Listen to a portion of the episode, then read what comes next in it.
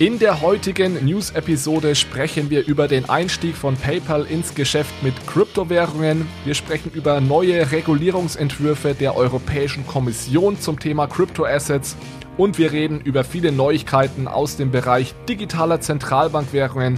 Vor allem stellen wir uns mal die Frage, welches Problem lösen diese Währungen eigentlich?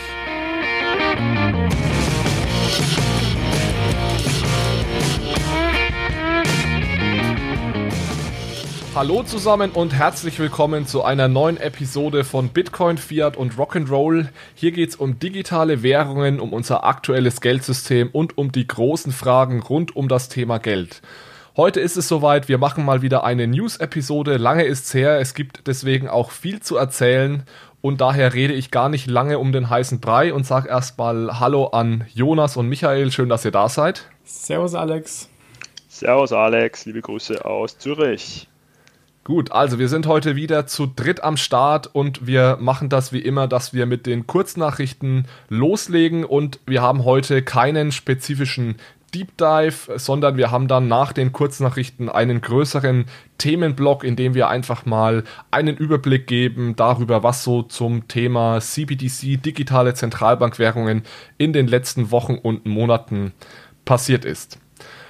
Michi, möchtest du vielleicht beginnen mit der ersten Kurznachricht? Sehr gerne, Alex. Die da wäre, dass PayPal plant, den Handel mit Kryptowährungen zu ermöglichen. Denn führende Angestellte von PayPal haben am 21. Oktober in einem Investoren-Update genau das verkündigt.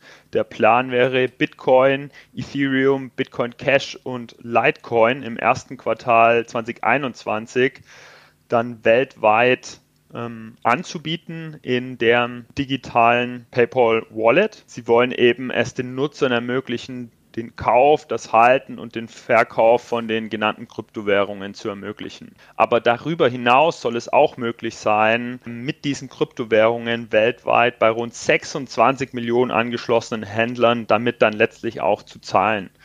Und was das für die Adoption oder die Akzeptanz dieser Kryptowährungen bedeuten könnte. Ja, also ich glaube, das können wir uns alle vorstellen. Aber es geht noch über die Kryptowährungen hinaus, denn äh, PayPal hat auch in diesem Investoren-Update schon formuliert, dass sie eben diese Einführung der Kryptowährung dazu nutzen wollen, auch Erfahrungen zu sammeln, um später digitale Zentralbankwährungen zu integrieren. Ich glaube, aktuell ist es ja nur in den USA möglich, also nicht, dass jetzt die Zuhörer hier in Deutschland oder der Schweiz oder Österreich in ihren PayPal-Account schauen und sich wundern, warum sie keine Bitcoins kaufen können. Ähm, meines Wissens nach aktuell nur in den USA möglich. Und diese Tatsache, dass man dann, also aktuell ist es möglich, in den USA Bitcoins zu kaufen, zu halten und zu verkaufen. Diese Möglichkeit, das dann auch als Zahlungsmittel zu nutzen, soll, glaube ich, nächstes Jahr kommen. Ja, ich weiß nicht, Jonas, was, was meinst du dazu? Also es ist ein cooles Feature, ähm, natürlich. Es ist sicherlich positiv für Bitcoin vor allem und die anderen Währungen. Ähm, ich ich frage mich noch so ein bisschen, was vor allem dieser Use Case ist, äh, jetzt dann äh, Bitcoin auf meinem PayPal-Account halten zu können. Ich sehe das ähnlich. Also ich deute die Aussagen auch äh, eher positiv für den ganzen äh, Crypto-Space, weil das einfach mehr Adaption bringt, auch dieses Thema mehr in die Öffentlichkeit bringt. Ich meine, man kann dann wirklich per PayPal, wo sich jeder von uns vermutlich ab und zu einloggt, dann auch wirklich über Bitcoin zahlen. Das finde ich, finde ich sehr gut für die Verbreitung. Ähm, allerdings, was man natürlich auch beachten muss, ist die, die Private Keys, die man natürlich braucht, um praktisch den Besitz der, der Kryptos auch zu beweisen. Die liegen natürlich dann bei PayPal und nicht bei einem selber. Und da gibt's ja eben dieses, ja, wenn man so will, ähm, wird ja in der Kryptowelt immer gesagt, ähm, not your keys, not your coins. Also muss man natürlich aufpassen, weil dieser Private Key dann bei, bei, bei PayPal liegt und man diesen praktisch nicht selbst hat. Das ist vielleicht nur so zum Hintergrund, weil das so ein bisschen der Ideologie hinter Krypto ja entgegensteht. Also es ist im Endeffekt nicht möglich, sich seine Bitcoin aus dem PayPal-Konto in eine eigene Wallet oder auf dein Ledger oder wie auch immer ähm, ja, herunterzuladen, in Anführungszeichen. Das heißt, du kannst es nicht, es ist nicht möglich, selbst Kontrolle über deine Bitcoins zu haben, wenn du Bitcoins über PayPal kaufst. Sie sind in diesem Ökosystem eingeschlossen, mehr oder genau. weniger. Genau richtig. Und die, die Bitcoins oder welche Kryptowährung auch immer dann äh, im PayPal Wallet gehalten wird, kann auch nicht in externe Wallets abgehoben werden. Oder man kann auch nicht Kryptowährungen von einer anderen Adresse auf eben dieses äh, Wallet einzahlen. Also man ist äh, schon an die zentralisierte Natur von PayPal gebunden. Aber um auch nochmal was Positives zu erwähnen, ja, also nach der Ankündigung am 21. September ist der Bitcoin-Kurs um circa 15 Prozent gestiegen. Absolut. Was mich jetzt aber auch noch von euch interessieren würde, Alex, du hattest auch schon ein bisschen angedeutet. Macht es denn aus Kundenperspektive Sinn, überhaupt mit Bitcoin zu zahlen? Weil am Ende ist es ja bei PayPal so, die Zahlungen werden ja in Fiat-Währungen gesettelt. Das heißt, am Ende wird immer umgerechnet und wenn man Pech hat, bekommt man einen schlechten Wechselkurs und zahlt vielleicht am Ende sogar mehr. Ähm, könnte ich mir zumindest vorstellen. Wie seht ihr das vielleicht? Ja, also das ist wirklich schon so gemacht, dass da ein Preis, äh, Wechselkurs gelockt wird. Also du hast da keine, kein Wechselkursrisiko als Kunde. Das heißt, den Preis, den du siehst, den bezahlst du dann auch. Das heißt, es kann nicht sein, dass wenn die Zahlung dann irgendwie 30 Sekunden später aus, ausgelöst wird, dass du dann plötzlich einen anderen Wechselkurs bekommst, sondern das, was du siehst, äh, das wird auch bezahlt. Aber ich gebe dir da recht, ich sehe da auch nicht allzu viel ähm, als, so einen großen Use Case, weil es ist natürlich so, diejenigen, die Bitcoin kaufen und halten, nutzen das eigentlich nicht als Zahlungsmittel, diejenigen, die das in so einer App halten würden, weil was ist denn der Vorteil davon, jetzt mit Bitcoin zu bezahlen, wenn du gleichzeitig auch mit US-Dollar oder Euro bezahlen kannst? Und wir wissen alle, Bitcoin hat ja diesen Anwendungsfall Store of Value, das heißt, ich möchte Bitcoin eigentlich nicht ausgeben. Und solange ich also auf meinem PayPal-Account noch äh, Dollars und oder Euros habe, dann gebe ich die wahrscheinlich aus. Und diejenigen, die Bitcoin heute schon ausgeben, das sind ja am allerersten diejenigen, die das schon seit Jahren machen und ideologisch einfach sehr stark hinter Bitcoin stehen. Und die würden natürlich nie im Leben einen PayPal-Account nutzen, um Bitcoin zu halten. Genau aus dem Grund, den wir gerade genannt haben, not your keys, not your coins. Das heißt, die verwahren ihre Bitcoin natürlich alle selbst. Von daher bin ich mir nicht so ganz sicher, ob es hier wirklich um Bitcoin geht. Und Michael hat es ja gerade schon angesprochen. Ich vermute auch, dass es natürlich auf der einen Seite ist es Marketing für PayPal, auf der anderen Seite machen die jetzt einen ersten Schritt, um mal mit dieser Technologie auch in Berührung zu kommen. Aber im Endeffekt geht es wahrscheinlich um sowas wie eine CBDC, sowas dann mal anzubieten später oder gar so etwas wie ein PayPal Stablecoin. Ja, es kann ja auch sein, dass PayPal dann, ja, das ist ja, PayPal ist ja genau in diesem Zahlungsverkehrsgeschäft unterwegs. Warum nicht auch einen eigenen Stablecoin anbieten als PayPal? Ich vermute, dass das steckt eher so hinter dieser, dieser Strategie. Aber wie erklärt ihr es euch dann, dass auch wieder bei diesem Investoren-Update angekündigt wurde, das Kauflimit von 10.000 US-Dollar auf 15.000 US-Dollar zu erhöhen, äh, und zwar pro Woche? Entweder das Interesse ist da und PayPal sieht sich wirklich gezwungen, die äh, das Kauflimit jetzt schon zu erhöhen oder auch das ist wieder ein Marketing-Trick, um eben Nachfrage äh, vorzutäuschen. Also PayPal wird auch ja wird nichts dran verdienen an, an dem Krypto-Geschäft. Die ich, kann ich mir nicht vorstellen. Für die ist das wirklich meines, meiner Meinung nach einfach mal Marketing. Das ist kein neues Geschäft für die.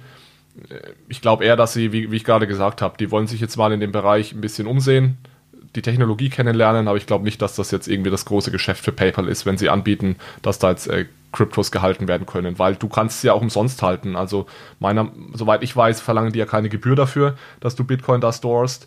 Sie können diese Bitcoins nicht reinvestieren, das heißt, sie haben da auch keine Marge irgendwie. Und daher sehe ich das wirklich als reines äh, Marketing und mal austesten. Also da bin ich wirklich mal gespannt. Ich bin mir nicht, nicht ganz sicher. Also ich glaube, ein bisschen, also klar, ein bisschen was werden sie schon damit verdienen, wenn man sich jetzt auch Zahlungen aktuell anschaut, PayPal, die wirklich international sind, zum Beispiel von Deutschland nach Mexiko gibt es ja da schon wirklich auch große, teilweise recht große Gebühren oder auch Wechselkursdifferenzen.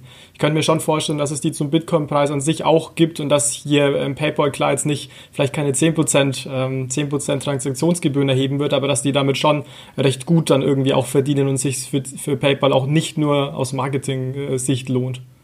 Also meinst du, dass PayPal, wenn ich meine, wenn ich aus von meinem Konto Pay, ähm, Bitcoin auf dein PayPal-Konto überweise, dass, dass PayPal da irgendwie Transaktionsgebühren verlangt? Entweder das oder einfach einen, einen Wechselkurs, der vielleicht äh, einfach ein bisschen einen Unterschied hat zum tatsächlichen Wechselkurs in dem Moment. Also könnte ich mir gut vorstellen, ja. Du meinst jetzt Wechselkurs zwischen Bitcoin und US-Dollar beispielsweise? Ja, genau, mhm. ja.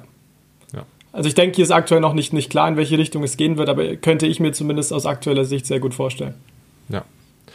Ja, Michael hat ja jetzt ein Thema angesprochen, was, was glaube ich mal ganz interessant ist, da nochmal drauf einzugehen, und zwar, dass der, der Kurs da so in die Höhe geschossen ist. Also insgesamt scheint das Ganze ja schon positiv aufgenommen worden zu sein. Äh, ja, es ist ja generell relativ viel passiert im Bitcoin-Ökosystem. Also es war nicht nur PayPal, sondern auch einige andere große Player haben ja kundgetan, dass sie jetzt in, in, in den Bereich einsteigen. Das war einmal die, die DBS Bank, äh, das ist die Development Bank of Singapore, die größte Bank in Singapur möchte jetzt so etwas wie eine ja, Krypto, Kryptobörse anbieten und möchte es da möglich machen, dass man also äh, Kryptowährungen handeln und tauschen kann. Und ein anderer interessanter Punkt ist vielleicht auch noch, dass immer mehr Treasurers, also immer mehr Schatzmeister großer Unternehmen, entscheiden sich dafür, ihre Liquidität in Bitcoin zu parken. Also anstatt, wie das sonst gemacht wird, einfach liquide zu halten in Geldmarktfonds oder in, in sehr hoch ähm, ähm, qualitativen Staatsanleihen fangen jetzt immer mehr Treasurers an, plötzlich in Bitcoin zu investieren. Das finde ich auch sehr, sehr interessant, Alex, dass das praktisch auch hier immer mehr äh, so auch die, die Realität erreicht, wenn man so will, und auch in Unternehmen eine größere Rolle spielt. Was ich in dem Zusammenhang auch sehr interessant fand und gestern noch gelesen habe, war auch, dass jetzt die, die Zentralbank in, im Iran äh, praktisch auch tatsächlich im Bitcoin ähm, etwas aufkauft, um die auch für Zahlungen am Ende, so wie ich es zumindest verstanden habe, nutzen zu können. Ähm, klar, die haben da andere Motive als jetzt vielleicht eine Zentralbank hier, weil es da natürlich auch um Umgehung von Sanktionen etc. geht. Aber man sieht, die, die Adoption wird größer. Ja, es ist, ich bin mal gespannt, wie das weitergeht, weil wir haben jetzt einen Preis, der schon deutlich über 15.000 ist. Also heute ist der 7. November. Äh, je nachdem, wann ihr euch die, diese Episode anhört, kann das natürlich wieder ganz anders aussehen was ich, äh, wovor ich jetzt wieder ein bisschen Angst habe und deswegen möchte ich auch die Diskussion über den Preis gleich wieder beenden, ist, dass wir genauso wie 2017, 18 dann wieder monatelang nur über den Preis reden. Und dass es nur darum geht, ist Bitcoin jetzt gestiegen oder, oder gesunken? Und ich habe eigentlich diese letzten Monate und Jahre fast genossen seit zwischen 2018 und, und heute, weil es einfach nicht um den Preis ging, sondern es ging eher darum, wie können wir Bitcoin weiterentwickeln oder auch andere, andere Währungen. Da ging es eher um die Technologie um Anwendungsfälle und, und nicht nur um den Preis. Und wenn jetzt das, das ganze FOMO wieder losgeht, habe ich Angst, dass es wieder einfach nur um den Preis geht. Auf der anderen Seite natürlich positiver Aspekt, es wird sehr, sehr viel Leute in den Space äh, bringen. Wenn jetzt der Kurs, keine Ahnung, auf 30, 40, 50.000 steigt, dann haben wir wieder so eine Welle an, an neuen, neuen ähm, Community-Mitgliedern, Mitgliedern, nenne ich es jetzt mal. Von daher, ja, bin ich da so ein bisschen zwiegespalten gerade. Wollen wir mal zum, zum nächsten Thema kommen? Gerne. Nächste Kurznachricht, ich mache gleich mal weiter. Und zwar gab es in der EU, die Europäische Kommission, hat ein großes Regulierungspaket rausgebracht zum Thema digitale Währungen und, und Kryptowährungen. Also dieses Paket hieß Digital Finance Package. Und ein Teil dieses Paketes war die sogenannte Market in Crypto Assets Regulation, MiCA. Und diese MiCA versucht zum ersten Mal jetzt Kryptowährungen, die bislang unreguliert sind, in einen regulatorischen Rahmen zu packen. Es ist ja bis heute so, dass alle Kryptoassets reguliert sind, die eine irgendeine Art von Wertpapier sind, also vor allem diese Security Tokens, also das heißt, wenn ich versuche eine Aktie zu tokenisieren, dann ist die heute reguliert unter MiFID, heißt dieser Regulierungs Regulierungsrahmen. Allerdings waren solche Dinge wie vor allem Stablecoins natürlich, auch Utility Tokens, das war alles bislang unreguliert und da hat sich jetzt die Europäische Kommission mal dran gemacht, dass da, dafür einen regulatorischen Rahmen zu schaffen, der heißt wie gesagt Mika. Ja, ich möchte jetzt gar nicht sonderlich ins, ins Detail gehen. Es gibt da ganz grob vier Körbe, äh, die da unterschieden werden. Also es gibt einmal diese Kategorie Crypto-Assets, dazu gehört dann Bitcoin, Ethereum und so weiter. Es gibt die sogenannten Asset Reference Tokens, dazu gehört äh, beispielsweise die Libra Gemeinschaftswährung. Dann gibt es sogenannte E-Money Tokens, da gehört dann alle Stablecoins dazu, also auch der Libra Euro dann, also diese Single Currency Libra Tokens. Und dann gibt es Utility Tokens, also Crypto Assets, Asset Reference Tokens, E-Money Tokens und Utility Tokens. Und ja, diese Kategorien oder über diese Kategorien versucht man da jetzt mal ein bisschen ja, Rechtssicherheit zu schaffen. Und das finde ich eigentlich ähm, nicht schlecht, dass da ein bisschen Klarheit geschaffen wird, weil das erlaubt es dann natürlich auch institutionellen ja, Player da in den Markt einzusteigen und aktiv zu werden. Genau, also ich, ich gebe dir hier recht, ähm, Alex, ich teile auch hier das grundsätzlich, äh, ja, de deine positive Einstellung zu diesem Vorhaben. Ich finde das auch sehr gut und auch sehr beachtlich, wie viele verschiedene regulatorische Maßnahmen vorgeschlagen werden und es bringt auf jeden Fall Rechtssicherheit ähm, in den ganzen Raum und dann wäre natürlich ähm, die EU auch ein Vorreiter in dem Kryptobereich, wenn Mika jetzt tatsächlich auch in wenigen Jahren eingeführt werden würde. Ähm, was mich am Anfang etwas, ich will nicht sagen beunruhigt, aber was ich etwas äh, merkwürdig fand, war, dass teilweise wie so ähm, ja, ich will nicht sagen Inkonsistenzen, aber dass, wenn man sich mal, mal etwas genauer in Mika reingeschaut hat, ähm, ein paar Unklarheiten aufgetreten sind. Zum Beispiel auch was ähm, Asset, du hast gesagt, die heißen Asset Reference Token, das heißt, die sind referenziert auf ein anderes Asset. Aber die Frage war, ist das das gleiche wie ähm, besichert sein mit einem Asset, also collateralized ähm, by zum Beispiel. Und das ist für mich eigentlich ein Unterschied, weil ob es dann äh, Referenz gibt oder ob es damit gebackt ist, ist ein Unterschied. Die Begriffe wurden allerdings, ähm, so wie ich das verstanden habe, recht äh, auch synonym in dem Vorhaben verwendet. Deswegen glaube ich, dass es ein guter erster Startpunkt ist. Ich gehe aber auch davon aus, dass hier noch einiges ähm, angepasst wird, wenn auch dann Mika ähm, ja in, wir werden sehen, aber dann vielleicht in anderthalb, zwei Jahren auch eingeführt werden wird. Ja, und wofür ich die EU an der Stelle auch feiere, ist, dass ähm, sie genau das tun, ähm, was ihnen, oder genau das nicht tun, was ihnen häufig vorgeworfen wird, nämlich in Innovationsbereichen hinterherzuhinken, in Regulierung oder in Gesetzgebung. Ich, ich glaube, man kann getrost äh, über Deutschland sagen, dass wir in, in, ja, im digitalen Raum immer noch hinterherhinken hinterherhinken in der Gesetzgebung und Regulierung. Da finde ich schon schön von der EU, dass sie hier vorangeht und ihren Mitgliedsländern damit auch eigentlich wie so ein Anstupser gibt, ähm, dass sie da mitgehen müssen. Was ich mich jetzt halt noch frage, ist, inwieweit das dann auf die einzelnen Mitgliedsländer runtergebrochen wird. Denn meines Wissens ist ja schon so, dass EU-Regulierungen dann ähm, von den Einzelländern noch in konkretes Recht gegossen werden müssen. Also bei Mika ist das nicht so. Das wird so, ist sofort anwendbar und ähm, wird sofort umgesetzt. Und ich glaube auch, ich glaube auch, es ist nicht ganz richtig, wenn wir sagen, Deutschland hinkt in der Rechtsgebung hinterher. Das sehe ich ein bisschen anders. Also äh, wir haben die Krypto-Verwahrlizenz, wurde von der BaFin ausgegeben. Es gab diesen Gesetzentwurf zum digitalen Wertpapier. Also ich glaube, wir tun da den deutschen, ähm, ja, recht, deutschen Ministerien, die das ja im Endeffekt ausarbeiten, ein bisschen Unrecht, wenn wir sagen, und auch der BaFin, wenn wir sagen, wir hinken da tatsächlich hinterher. Ich glaube, vor allem innerhalb von Europa hinken wir da nicht, nicht wirklich hinterher, äh, sondern gehen da teilweise sogar voran.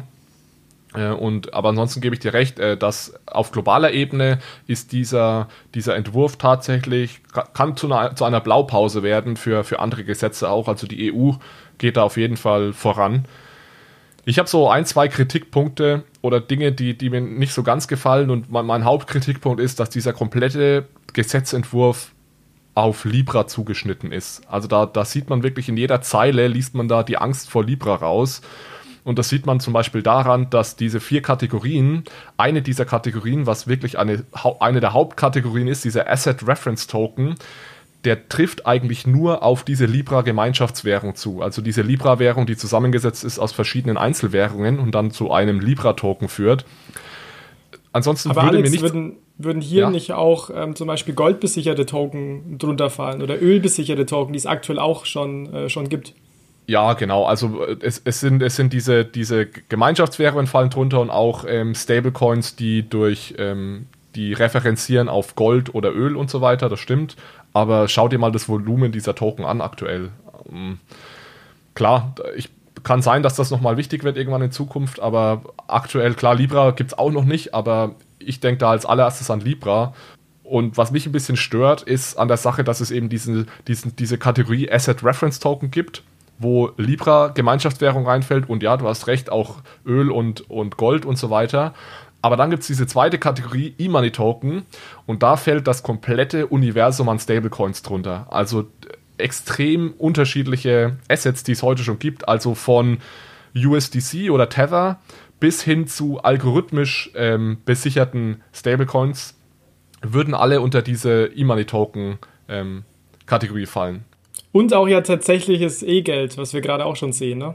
Genau, und auch tokenisiertes E-Geld, ja. Wobei ich da auch gleich schon wieder eine kleine Einschränkung machen muss, weil ich bin mir nicht sicher, ob sowas wie algorithmisch besicherte ähm, Stablecoins da überhaupt drunter fallen, weil es gibt natürlich gewisse Mindestanforderungen an die Besicherung. Also Jonas, du hast es gerade schon gesagt, man muss ja immer unterscheiden zwischen, was ist mein Referenzasset, also was versuche ich irgendwie nachzubilden, zum Beispiel den US-Dollar, und wie schaffe ich diese Besicherung, also was halte ich als Sicherheit.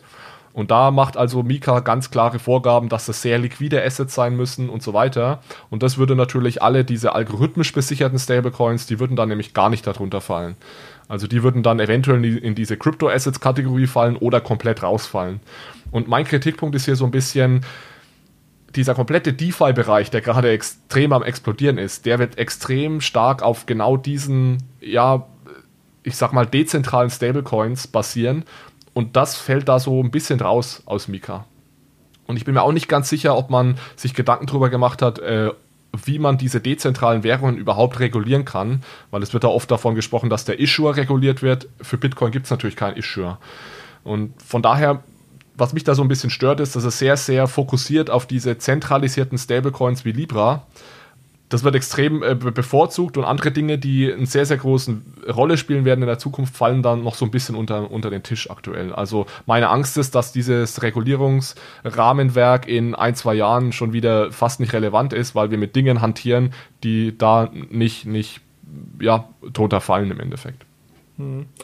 Du hast gerade den Fokus auf Libra schon erwähnt, Alex. Kann dann überhaupt äh, Libra noch live gehen, bevor es, ähm, ja, wenn man so will, bevor Mika auch mal eingeführt wird? Oder kannst du vielleicht auch noch kurz den Zeitplan hinter Mika sagen? Reden wir schon von nächsten Jahr oder von den fünf Jahren?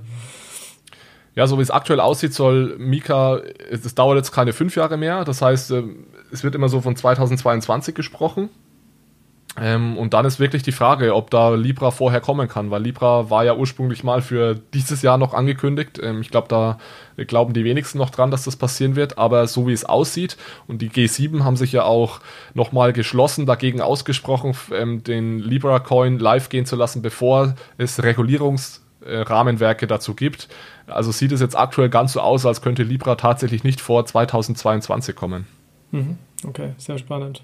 Ich bin gerade noch äh, parallel hier die FAQs durchgegangen, die die EU eben genau zu Mika und dem eben dem Digital Finance Package formuliert hat. Und auch da ähm, wird eigentlich in jeder Zeile deutlich, wie die Fragen formuliert sind, ja, dass echt eine Angst vor Libra da zu sein scheint. Eine Frage spielt extra darauf ab, ob Libra nicht einfach verboten werden sollte. Ja, also das, das Gefühl hatte ich auch und äh, das, die Gespräche, die ich geführt hatte, gingen auch in die Richtung, dass die allermeisten das so interpretieren, dass die Europäische Kommission da also vor allem Angst vor, vor Libra hat. Aber schauen wir mal, wie sich, wie das Ganze ausgeht. Und ich bin auch der Meinung, das hat Jonas ja schon erwähnt, dass da noch ein bisschen dran geschraubt wird. Es wird jetzt dann keine komplette Überarbeitung geben. Also das grundsätzlich wird das so aussehen, wie es jetzt aussieht in Zukunft, aber eventuell kann man da noch kleinere Anpassungen machen bin sehr gespannt, weil jetzt geht es ja erstmal in die nationalen ähm, Parlamente, so wie ich das verstanden habe. Und da bin ich auch sehr gespannt, was von Deutschland auch nochmal für Input zu Mika dann kommen wird. Mhm. Gut, nächste und letzte Kurznachricht, die können wir auch tatsächlich kurz halten. Und zwar, was mir aufgefallen ist in den letzten Wochen, ist, dass immer mehr Banken jetzt anfangen, ihre eigenen digitalen Tokens auszugeben. Das gab es natürlich auch schon seit längerer Zeit im Rahmen von ja, Proof of Concepts und so, wurde da schon mal E-Geld und sowas tokenisiert. Aber jetzt ähm, sind mir, ich nenne jetzt mal drei Beispiele, ja, es gibt sicherlich noch mehr. Ähm, ganz groß wurde angekündigt der JP Morgan Coin, der also live gegangen ist. Und was bei JP Morgan auch noch interessant ist, er ist eigentlich eine der größten Banken in den USA oder sogar die größte Bank in den USA. Die haben jetzt auch eine eigene Blockchain-Unit äh, ins Leben gerufen mit tatsächlich 100 Leuten, die sich also, nennt sich Onyx, die nichts anderes tun, als äh, Blockchain-Use-Cases zu erarbeiten oder DLT, Distributed Ledger Technology Use Cases und mit der Begründung, dass JP Morgan davon ausgeht, dass diese ganzen Anwendungsfälle jetzt demnächst live gehen und dass man damit auch Geld verdienen kann im, im Bankenbereich. Also da passiert einiges. Ähnlich auch die Raiffeisenbank International hat auch ihren eigenen Coin rausgebracht. Sowohl bei JP Morgan als auch bei der Raiffeisenbank sind das jetzt keine Zahlungsmittel, die irgendwie von Kunden genutzt werden, sondern da geht es eher wirklich darum, um interne äh, Transfers äh, effizienter zu machen. Also gerade JP Morgan hat natürlich äh, Branches überall auf der Welt und um da die Zahlungen, die äh, innerhalb der Bank getätigt werden, effizienter zu machen, ähm, gibt es jetzt eben diesen Coin. Es gibt aber auch jetzt ähm, ein Beispiel ist das Bankhaus von der Heid, auch Banktokens, die von Endnutzern, also von uns genutzt werden können oder von Unternehmen. Also da hat beispielsweise das Bankhaus von der Heid jetzt einen E-Geld-Token rausgebracht. Und ja, ich wollte das einfach mal erwähnen, weil, weil wir reden immer oft über Stablecoins und Libra und der Bankensektor wird also jetzt äh, auch so langsam aktiv. Ja, ich finde es auch sehr spannend, diese Entwicklungen hier zu verfolgen. Klar, es, es, es, können sehr viele Use Cases damit auch abgedeckt werden. Also wenn man sich jetzt auch JPM Coin anschaut, da geht es ja wirklich mehr um Effizienzen, ähm, um Effizienzgewinne im, im, auch im, im Wholesale-Settlement zum Beispiel, aber auch beim, äh, Bank, beim Bankhaus von der halt im Token geht es ja wirklich auch um neue Geschäftsmodelle. Also zum Beispiel für Banken, die sich dann durch, ist auch schon öfter diskutiert, programmierbare Zahlungen ähm, ergeben, auch durch, durch Tokenisierung später. Also deswegen finde ich das wirklich toll zu sehen, dass sich immer mehr Banken, auch hier in Deutschland jetzt, mehr diesem Thema widmen und auch dem Thema Blockchain-basiertes Zahlungsmittel ähm, deutlich annähern. Aber jetzt mal zu den Banken, die es schon tun oder in Zukunft zu tun denken, nämlich tokenisiertes E-Geld auszugeben, wie jetzt das Bankhaus äh, von der Hyde. Ich, ich, bin da ein bisschen skeptisch, was die wieder die Adoption betrifft, weil ich meine, ich sehe es bei mir selber. Ich habe schon irgendwie drei Konten und in vier Währungen und ähm, da eine Challenger Bank App, also Revolut zum Beispiel. Also ich fühle mich jetzt wenig motiviert, dann noch auch das E-Geld meiner Bank zu akzeptieren. Also werdet ihr motivierter oder glaubt ihr, dass das massenfähig ist? Ja, ich glaube, das ist ein ganz wichtiger Punkt, den du da ansprichst. Und wir hatten ja ein, auf der Crypto Asset Konferenz auch ein Panel dazu, das ich moderiert habe. Da war auch ein Vertreter der von dem Bankhaus von der Heid da und da haben wir genau dieses Thema angesprochen. Das Problem ist natürlich, dass dieses E-Geld, das da jetzt ausgegeben wird, das ist eben das E-Geld vom Bankhaus von der Heid, das auch nur in geschlossenen Ökosystemen genutzt werden kann. Das heißt, das ist jetzt tatsächlich kein Wettbewerber für sowas wie CBDC oder Libra. Also da werden wir nicht weit kommen, wenn jetzt jede Bank ihr eigenes E-Geld ausgibt. Und deswegen bin ich auch jetzt jetzt nur bedingt Fan von diesen E-Geld-Token, wenn sie nur in geschlossenen Ökosystemen nutzbar sind. Ich, ich glaube, als Bankensektor müsste man eher über eine Art Chiralgeld-Token nachdenken, der also tatsächlich das aktuelle Chiralgeld, das Banken ja anbieten, das ist das Geld, was wir auf unserem Konto haben, in Form eines Tokens oder in Form auf einer, auf einer Blockchain äh, anzubieten, um wirklich so Dingen wie Libra oder digitalen Zentralbankwährungen was ent entgegenzusetzen. Und deswegen bin ich da etwas skeptisch, Jonas. Ich weiß nicht, wie du das siehst.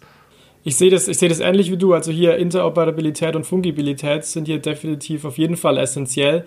Ähm, und vielleicht auch noch zum, zum Michis Kommentar. Ich denke, Michi, es geht auch hier weniger um den, den Endnutzer wie dich und mich, sondern eher auch um die Industrie. Also, dass du vor allem so ein tokenisiertes E-Geld hast, wo du einfach industrielle Use Cases, äh, Pay-per-Use zum Beispiel, abbilden kannst. Deswegen, ich sehe mich jetzt weniger mit einer neuen App vom Bankhaus von der halt, wo ich dann tokenisiertes E-Geld halte, sondern eher die Industrie. Und da ist vielleicht dann das Thema, ja, also auch Benutzerfreundlichkeit klar, aber dass es dann auch natürlich einen Player geben muss, der das schon hat, wo es praktisch verfügbar ist. Und das ist eben aktuell nur sehr rudimentär der Fall. Aber auch hier würde ich sagen, das kann man machen, aber dann muss natürlich alle, alle Kunden und alle Teilnehmer an diesem Pay-per-Use-Modell, wenn wir jetzt das mal als, als, als Anwendungsfall nehmen, müssen natürlich beim Bankhaus von der Heid sein, wenn ja. du das umsetzen willst. Und deswegen, ja, ist mein Aufruf an den Bankensektor, äh, setzt euch da mal zusammen. Äh, da muss ein Standard gefunden werden, weil äh, jede Bank alleine wird das nicht machen können, weil dann haben wir am Endeffekt äh, 12, 13, 15 E-Geld-Versionen in, in Deutschland alleine und da sprechen wir noch gar nicht von Europa und das, das wird langfristig nicht, nicht funktionieren. Also da müssen sicherlich noch Gespräche über Standardisierung und so weiter äh, geführt werden in Zukunft. Guter Appell, Alex, da schließe ich mich an.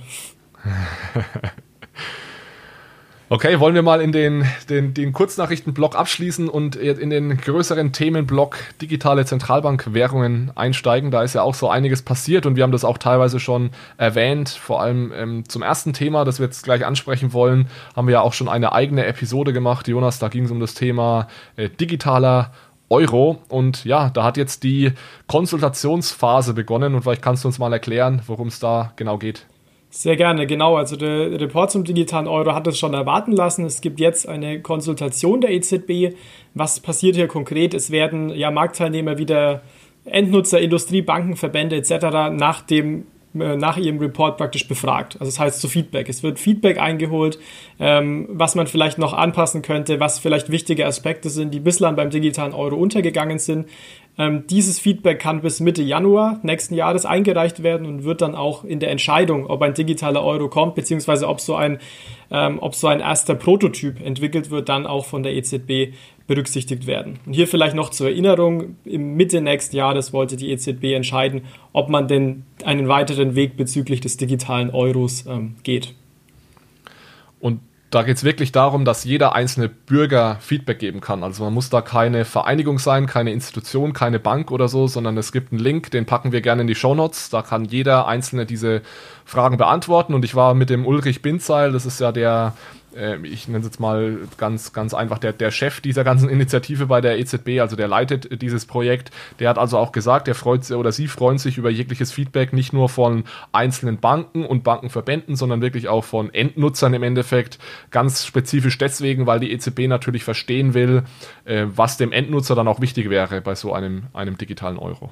Genau, und was hier auch sehr spannend ist, Alex, ist die neue Strategie eigentlich der EZB, jetzt vielmehr auch mit dem, mit dem Bürger, wenn man so will, zusammenzuarbeiten. Es gibt ja auch diese ähm, ECB Listens Serie, dass man sich praktisch wirklich auch konkret mit den Bürgern ähm, unterhält, wo teilweise ja auch Direktoriumsmitglieder der EZB in dem direkten Kontakt mit den Bürgern treten. Und da ist das natürlich auch, ähm, auch ein Schritt und äh, ein Inhalt, dass man hier auch mit dem Endbürger über den digitalen Euro redet. Das heißt, wenn es jemand von, äh, von euch als Hörern gibt, der dazu Stellung nimmt, nehmen möchte, wir packen den Link in die Show Notes und es ist wirklich recht einfach auch äh, möglich. Also ich finde es halt schwierig, zu etwas Feedback zu geben, was ich nicht in der Hand halte, ja. Also im Prinzip wird jetzt auf konzeptioneller Ebene Feedback eingefordert. Und ich glaube, das könnten jetzt wir drei zum Beispiel gut leisten, aber wenn Sie insbesondere an Feedback von äh, einzelnen äh, Mitbürgern und Bürgerinnen interessiert sind, dann, dann stelle ich mir das einfach schwierig vor. Ich meine, also prinzipiell gebe ich dir recht, Michi, wenn du was in der Hand hast, ist natürlich viel einfacher, Feedback dafür zu geben oder wenn es einen Prototypen gibt. Allerdings zeichnen sich ja in dem Report, wir haben es ja auch schon diskutiert, einige Tendenzen ab, zum Beispiel was auch Anonymität angeht. Und da kann man natürlich auch als Bürger sagen, ich möchte gerne oder mir ist Anonymität sehr wichtig. Und das ist, denke ich, was, was, die, was auch wichtig für die äh, ähm, weitere, ja, ähm, weiteren Prozess der EZB ist. Ja.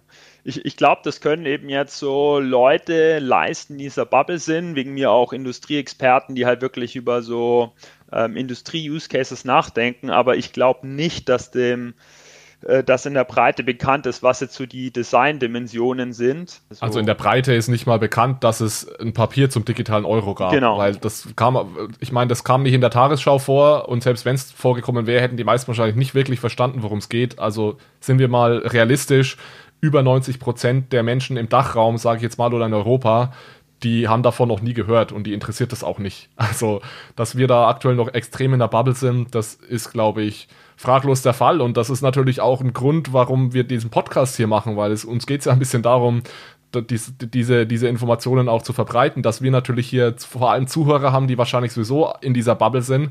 Da, da, kann man dann wenig dagegen machen und da kann natürlich auch die EZB wenig dagegen machen, weil da müsste man ja wirklich jetzt wahrscheinlich seitenweise Werbung in, in Bildzeitung oder so schalten, um dann wirklich äh, eine größere Masse zu erreichen. Und ja, es ist, ist nicht leicht, ja. Ja, oder man nimmt sich halt wieder ein Vorbild an den Chinesen, dazu dann aber später mehr, denn die rollen es einfach aus und drücken es den Leuten in die Hand und sagen, nutze es und sag mir, wie du es findest. Ja. die sagen, nutze es, die sagen nicht, sag mir, wie du es findest. Das ist der Unterschied ja, in China. Und die sagen, äh, Anonymität kannst du vergessen, ja. So. Ja, okay, okay, stimmt schon um das vielleicht auch ein bisschen in, in Kontext äh, noch mit, mit zu bringen. Also es sind ja, ich sag mal, die EZB geht hier den Weg, den sehr viele andere Zentralbanken auch gehen. Also wenn man sich zum Beispiel andere Projekte anschaut, jetzt in Russland, Japan, Südkorea, die sind äh, auch hier, also da gab es auch Neuigkeiten in den letzten Wochen, die sind ja sehr ähnlich ähm, zur EZB. Ähm, zum Russ in Russland zum Beispiel wurde auch ein Papier veröffentlicht, wo es jetzt eine Konsultationsphase gibt, sehr, sehr ähnlich zur EZB. Ähm, in Japan wurde angekündigt, dass es im nächsten Jahr erste Experimente zur CBDC auch, auch gibt. Vielleicht ist man hier ein paar Monate weiter als die, ähm, als die EZB. Und Südkorea wird ähm, tatsächlich auch einen Blockchain-basierten Prototypen auch ab nächsten Jahr testen. Ähm, aber alle drei diese Länder haben es wie die EZB auch gemeinsam, dass keine Entscheidung zu einer CBDC gefallen ist. Ähm, dass es praktisch nur noch konzeptionell ist und dass man auch im nächsten Jahr dann wirklich intensiv auch eine, eine erste Entscheidung treffen will, ob man diesen Weg weitergeht ähm, oder nicht. Ja, ich will einfach nur noch mal stressen jetzt quasi bei allen Zentralbanken wäre es meiner Ansicht methodisch am saubersten eben halt in Sprints vorzugehen, ähm, ein, ein, kleines Produktinkrement zu bauen und dann sofort möglichst viele Nutzer äh, das wirklich erleben zu lassen, ja. Ich glaube, das Problem hier bei mich ist, dass es ja wirklich nicht nur um das Produkt geht, sondern auch äh, Implikationen mit sich bringt, die dann erst deutlich wird, wenn das, wenn das CBDC kommt. Zum Beispiel, wenn es um dieses ganze Thema Finanzstabilität gibt. Das sieht man erst, wenn es wirklich eingeführt ist, und zwar für alle Bürger in der Eurozone. Und das ist halt was, das kann man vorher nicht testen und auch nur bedingt simulieren. Also Produktsprints kannst du auch erst machen, wenn du dich dafür entschieden hast, ein Produkt zu bauen. Und das, das muss man vielleicht nochmal klar machen. Die EZB hat sich noch nicht dafür entschieden, ein Produkt zu bauen, sondern sie versucht jetzt bis Mitte nächsten Jahres herauszufinden, ob es sich lohnt, überhaupt anzufangen, Produkte zu bauen. Also es werden zwar jetzt auch schon Tests gemacht und es werden intern natürlich auch schon Dinge gebaut, aber es wurde noch keine Entscheidung getroffen und das soll eben Mitte nächsten Jahres passieren, ob man überhaupt ein Produkt bauen will oder nicht. So ist das mit den Zentralbanken. Ähm, es ist ja in anderen Ländern auch noch was passiert. Äh, Jonas, äh, sind, sind, sind andere Länder schneller als wir oder wie sieht es da sonst aus? Genau, das ist eine sehr, sehr gute Überleitung. Also wenn ich jetzt zu meinem, äh, zur nächsten CBDC-Neuigkeit geht, geht es jetzt um die USA und da kann man tatsächlich sagen, dass sie nicht schneller sind als die EZB oder hier in der Eurozone. Ähm, da hat jetzt erst Jerome Powell, der Präsident der Federal Reserve, vor wenigen, vor wenigen Wochen ähm, eine Rede gegeben, in der er konkret gesagt hat zu einer CBDC, it is more important to get it right than to be first. So, das würde also deiner Philosophie, Michi, natürlich äh, vehement äh, ja, widersprechen, wenn man so will. Aber das heißt, hier sieht man, USA ist wirklich weiterhin sehr, sehr zurückhaltend. Sie gucken sich das auch an. Hier passiert auch mit, dem, mit einer Initiative mit dem MIT und auch dem Digital Dollar Project zwar auch immer mehr. Allerdings würde ich sagen, ja, ähm, ist man hier bisher weniger optimistisch oder auch überzeugt als äh, zum Beispiel im Kontext der EZB, obwohl man sich ja, wie wir es jetzt auch ein paar Mal hatten, auch hier noch nicht ähm, auf, auf, zu einer CBDC committed oder auch dafür entschieden hat. Ich finde das eigentlich gar nicht so falsch, was äh, Jerome Powell da gesagt hat. Und ich weiß, dass wir hier auch oft sagen, ja, die EZB muss schneller machen und wir sind da hinterher und so. Ich glaube aber auch, dass man nicht Erster sein muss, wenn es um CBDC geht ist, Erster sind wir sowieso nicht mehr in Europa, auch in den USA nicht, weil die Chinesen schon Erster sind. Aber ich, ich glaube, man kann da tatsächlich, und da hat der, ähm, wie heißt der, John Copping, einen interessanten Artikel geschrieben, ähm, den, den wir auch gerne mal verlinken können. Und der hat auch gesagt, es ist, äh, man profitiert mehr davon, wenn man sich von anderen Dingen abschauen kann im CBDC-Bereich, als dass man da unbedingt als aller, allererstes am Markt sein muss ist ein, ist ein Argument, finde ich. Ja, das ist halt so, das ist so ein ganz klassischer Trade-off, jetzt nicht nur in CBDCs, sondern halt immer dieser Early Mover oder Late Mover Advantage. Early Mover Advantage ist halt, dass du große Marktteile abgreifst und Late Mover ist halt, dass du viel weniger wirtschaftliches Risiko eingehst oder in dem Fall halt jetzt ähm, Stabilität im Finanzsystem. Ähm, ja. Ich ich gebe dir prinzipiell auch recht, Alex, nur was auch schlecht ist, ist, wenn wirklich der Letzte ist. Wenn man sich jetzt China anschaut, wenn die zum Beispiel fünf Jahre live sind, bevor die EZB mit einer Währung rauskommt, das hat ja immense Auswirkungen möglicherweise auch auf internationale Kapitalströme, auf die Verbreitung als Reservewährung und so weiter. Deswegen, ich gebe dir recht, man sollte es nicht überstürzen, aber man sollte meiner Meinung nach auch nicht zu den Letzten gehören. Also ich glaube, das ist so ein bisschen der Punkt. Man muss nicht Erster sein, aber die Frage ist, muss man fünf oder zehn Jahre hinterher sein? Ja, das ist natürlich so ein bisschen die Sache. Ansonsten würde ich da wirklich nochmal dagegen halten und sagen, sowas wie Reservewährungsstatus, sowas verlierst du nicht in zwei bis drei Jahren. Und der Reservewährungsstatus der USA kommt auch nicht daher, dass der US-Dollar super leicht transferierbar ist oder jetzt plötzlich digital ist, sondern der Reservewährungsstatus der USA kommt daher, dass die USA die militärische und finanzielle Supermacht der Welt ist. Und China wird das eventuell in Zukunft irgendwann mal werden, aber nicht in den nächsten drei bis fünf Jahren. Und deswegen sehe ich da eher weniger Probleme. Was natürlich so oder so passiert, und dann ist es, da ist es egal, ob die USA jetzt schnell oder langsam ist.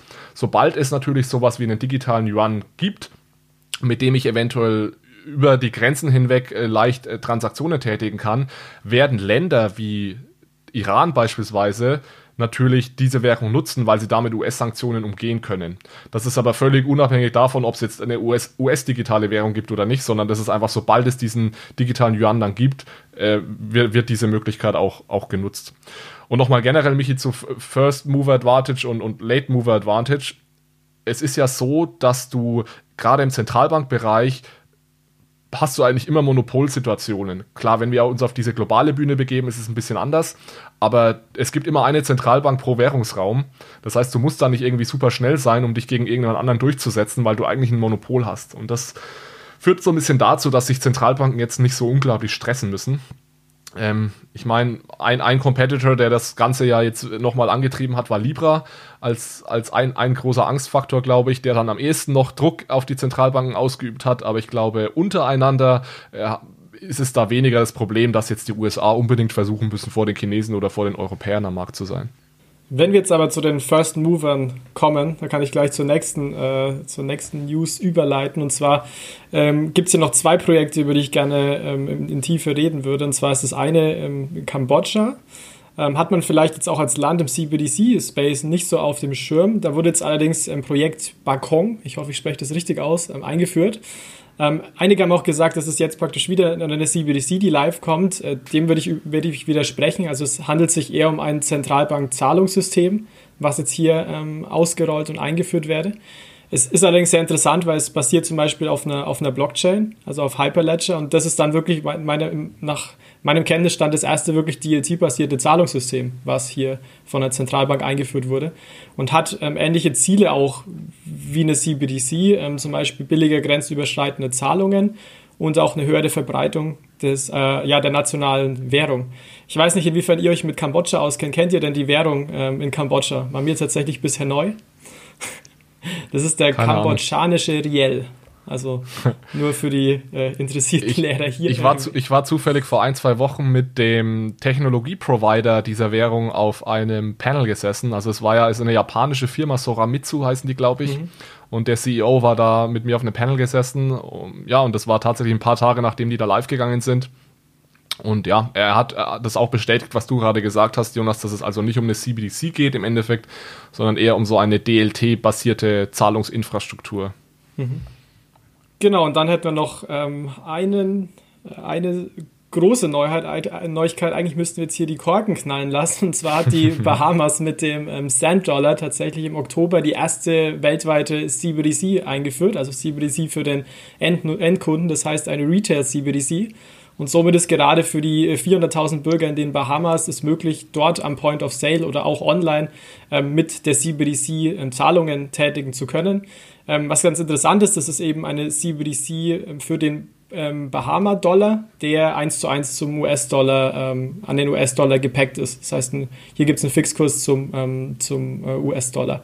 Auch hier interessant, die CBDC ist Blockchain-basiert. Wir haben es ja auch ab und zu schon ein bisschen diskutiert, braucht man wirklich DLT für eine CBDC, welche Vorteile hat es vielleicht etc. Und hier ist ganz spannend, dass wirklich der erste Real-Life-Use-Case dann wirklich auch auf Blockchain basiert. Ähm, und hier geht's aber, stehen andere Motive dahinter als bei der EZB zum Beispiel, sondern es geht hier wirklich primär um finanzielle Inklusion. Ähm, die Bahamas bestehen auch aus sehr, sehr vielen ähm, Inseln, wo auch der Zugang zu Bargeld wirklich sch schlecht ist, weil es natürlich sehr, sehr, ein sehr, sehr verteiltes Land oder Inselnation auch ist. Und deswegen geht's hier vor allem darum, über Peer-to-Peer-Zahlungen per Handy ohne Banken auch mehr Leute in das Finanzsystem zu bringen und somit die finanzielle Inklusion zu erhöhen. Ich finde das immer noch spannend, dass vor allem kleine Länder, wie jetzt Bahamas oder auch Kambodscha, da so vorangehen. Und meine Idee wäre jetzt, dass es daran liegt, dass die ganz konkrete Use Cases haben, wie jetzt Bahamas. Jonas, du hast es gerade erwähnt, da geht es um finanzielle Inklusion. Es gibt viele Inseln, ähm, da gibt es einen ganz greifbaren Use Case, einen Anwendungsfall, der auch sofort irgendwie einen Mehrwert bringt.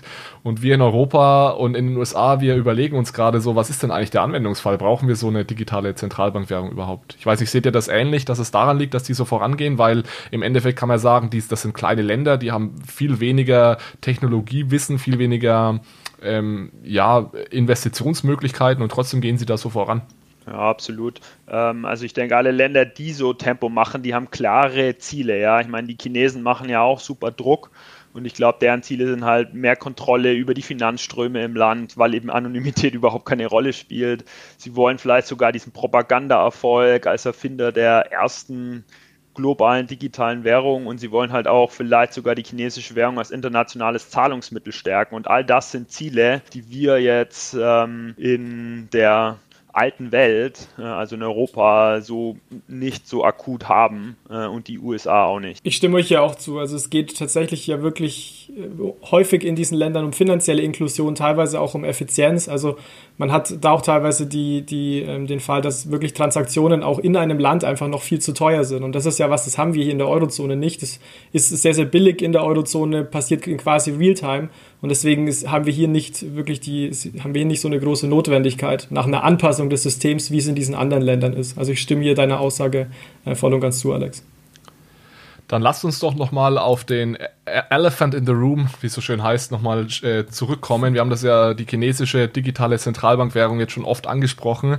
Und ich würde in dem Zusammenhang auch nochmal gerne über dieses Thema Anwendungsfall äh, sprechen. Michael, vielleicht kannst du uns mal ganz kurz einen Überblick geben, was da so passiert ist. Und äh, ja, dann würde ich, wie gesagt, gerne nochmal mit euch drüber reden. Was ist denn der Anwendungsfall für so eine chinesische digitale Zentralbankwährung? Genau, also es soll jetzt ähm, um den E-Yuan oder eben technisch korrekt die, die, Digital Currency Electronic Payment DCEP gehen. Und unser aktueller Stand war da ja noch aus dem Sommer, nämlich dass ausgewählte Mitarbeiter staatlicher Unternehmen äh, wenige E-Yuan quasi bekommen haben und das getestet haben, aber jetzt seit Mitte Oktober äh, wird äh, der E-Yuan im groß angelegten Feldversuch in Shenzhen getestet. Ähm, übrigens, Shenzhen ist auch Sitz der Hardware-Konzerne Huawei und äh, ZTE. Und äh, Huawei liefert inzwischen dann auch schon die App, also die zugrunde liegende App für den E-Yuan oder DCEP äh, mit aus. Und jetzt ganz konkret, was bedeutet dieser groß angelegte Feldversuch? Also die Zentralregierung hat so sogenannte ähm, 50.000 Hongbao, ähm, das sind so kleine virtuelle rote Umschläge, ähm, verlost, von denen jeder 200 Yuan oder rund 25 äh, Euro äh, wert ist. Und ähm, fast zwei Millionen Menschen nahmen an, an der Lotterie teil, um eben einen dieser Hongbao oder um die, diese Umschläge zu bekommen. Äh, bekommen. Und wenn man dann einen bekommen hat, dann musste man das Geld innerhalb einer Woche ausgeben. Ja, also es geht hier nicht darum, irgendwie äh, sinnvolle Einkäufe zu machen mit den 25 Euro, sondern einfach nur möglichst schnell äh, die Leute dazu zu bringen, wirklich mit diesem Geld zu hantieren. Ich habe da auch einen Artikel gelesen von einem, der da auch gewonnen hat bei dieser Lotterie und das Geld bekommen hat und dann noch irgendwie am letzten Tag schnell in irgendeinen Laden ist und irgendeinen Mist gekauft hat, nur damit er sein, ja, sein, ja. sein Geld ausgeben kann. Ja, deswegen ja. finde ich es auch interessant, äh, dass, dass sich jetzt die Chinesen dafür feiern lassen. Also sie sind ja der Erste und sie sind da tatsächlich Vorreiter, aber jetzt irgendwie dann groß ankündigen, ja, vier Millionen Transaktionen wurde schon, wurden schon getätigt mit unserem digitalen Yuan. Ich meine, wenn ich Geld verschenke, und, und jedem sagt, du musst es innerhalb von einer Woche ausgeben, dann wundert es mich nicht, dass da dann viele Transaktionen getätigt werden. Ja, genau. Also das kann ich den Hörern auch nur ans Herz legen. Ja, das ist ein Handelsblatt-Report. Äh, das verlinken wir auch gerne in den Show Notes, in dem halt schon klar wird, dass für die meisten Chinesen jetzt die DCEP nichts Besonderes ist. Ähm, in dem Report, um jetzt mal direkt zu zitieren, sagt auch dann einer, der so ein Los gewonnen hat, ich weiß gar nicht, was genau das ist und ich gebe das Geld halt jetzt einfach mal aus. Ja. Aber das ist ein sehr, sehr spannender Punkt, Michi, weil es ist ja auch die Gefahr bei einer, bei einer CBDC in der Eurozone, dass das praktisch Banken teilweise überflüssig macht für Geschäft, äh, für Geschäfts, für Zahlungen, egal wohin. Und wenn hier die Bürger auch sagen, ja, ich weiß nicht, was das ist und ähm, warum soll ich das überhaupt nutzen, dann ist natürlich auch die Gefahr geringer, dass dieses CBDC tatsächlich auch dann äh, Bankenlösungen irgendwo ähm, ablöst. Also das finde ich interessant, wenn man hier so einen konkreten Use Case hat, wo man den direkten Vergleich auch sieht zwischen der digitalen Zentralbankwährungen und äh, Währung und auch ja, Geschäftsbankengeld, was, was irgendwie versendet wird. Das ist aber für mich so der absolut wichtigste Punkt jetzt. Wir, wir führen jetzt eine digitale Zentralbankwährung ein in China und es ist mir nicht ganz klar, was der Use Case ist. Was ist der Anwendungsfall? Also in China, die Leute haben Alipay, die haben WeChat. Das sind ja nicht nur Bezahl-Apps, das sind ja komplette Ökosysteme. Also die machen ja alles mit diesen. Das sind ja gleichzeitig auch Social-Media-Plattformen und so weiter. Und ja, ähnlich wie Michael gerade gesagt hat, der diesen Chinesen da zitiert hat, warum brauche ich jetzt noch eine extra App, mit der ich diese Zahlungen tätigen kann, obwohl ich doch bereits zwei, ein bis zwei Apps habe, die ich nutze und mit denen ich sehr, sehr viel mehr Dinge machen kann, als nur, nur zu bezahlen. Hm. Also mir ist das noch nicht so ganz klar, was in China der Anwendungsfall ist und dann auch auf über Europa übertragen. Was wäre in Europa der Anwendungsfall für so eine digitale Zentralbankwährung? Also ich glaube, dass China nicht von super relevanten Use Cases getrieben wird. Ich glaube, die Chinesen sind mit WeChat und Alipay ziemlich effizient unterwegs und sie sind ja auch als Land Vorreiter im digitalen Zahlen. Also mehr als 57 Prozent der Chinesen bezahlen bereits mit äh, eben digitalen Zahlungsmitteln, ähm, hauptsächlich WeChat und Alipay. Äh, ich glaube, was die Chinesen eben wirklich antreibt, ist die Kontrolle über Finanzströme, der Propagandaerfolg und dann langfristig dann auch die chinesische Währung als solche zu stärken international. Ja, das treibt, das treibt die Regierung an. Ja. Die Frage ist aber, was ist der Anwendungsfall? Weil wenn du keinen Anwendungsfall hast, kannst du viel Motivation haben als Regierung. Wenn es niemand nutzt am Ende, weil es keinen kein Mehrwert schafft, dann musst du es höchstens, musst du sagen, ich, ich verbiete Alipay und WeChat vielleicht, das kannst du natürlich machen.